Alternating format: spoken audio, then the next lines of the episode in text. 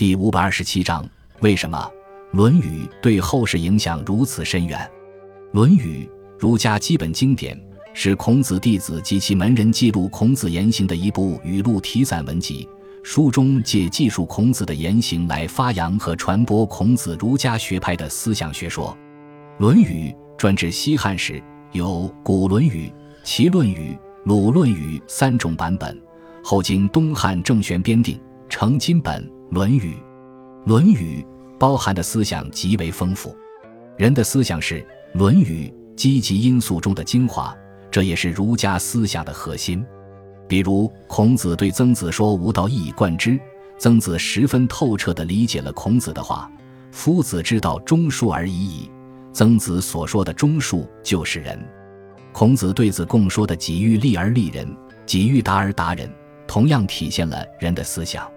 此外，己所不欲，勿施于人，同样是人。在《论语》中，人的理念贯穿始终，由此延伸到管理领域，治国。孔子则强调，统治者要以德治国，要重视个人品德在管理中的重要性。另一方面，这也要求领导者要给民众实惠。中庸之道是《论语》中第二个重要的理念。中国自古讲究凡事有度，在《论语·先进》所说的“过犹不及”，以及“过头”和“不及”一样都不好。而在《泰伯》篇中，孔子又说：“中庸之为德也，其志以乎？无庸置疑。”孔子很讲究适度原则，凡事都提倡适可而止。《论语·尧曰：“有允直其中的说法，这里的‘中’也是适度的意思。”需要说明的是，我们不能误会中庸之意。中庸绝对不是提倡人们搞折中主义、遇事和稀泥、不讲原则。中庸也不是让人懦弱和畏缩。他强调的是处理任何问题时要把握分寸，以免物极必反。《论语》重视礼仪的作用。齐景公向孔子问政时，孔子回答：“君君，臣臣，父父，子子。”孔子一生追求复礼。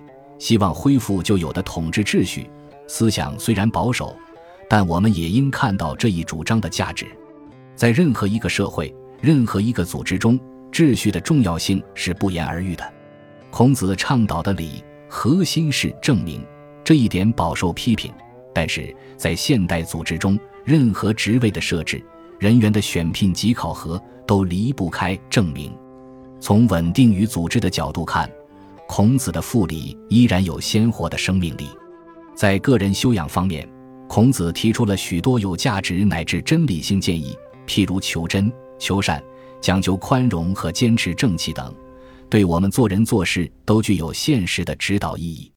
《论语》是儒家最重要的著作之一，对后世影响极大，已是传播儒家思想的经典教材，更是后人研究孔子思想的重要资料。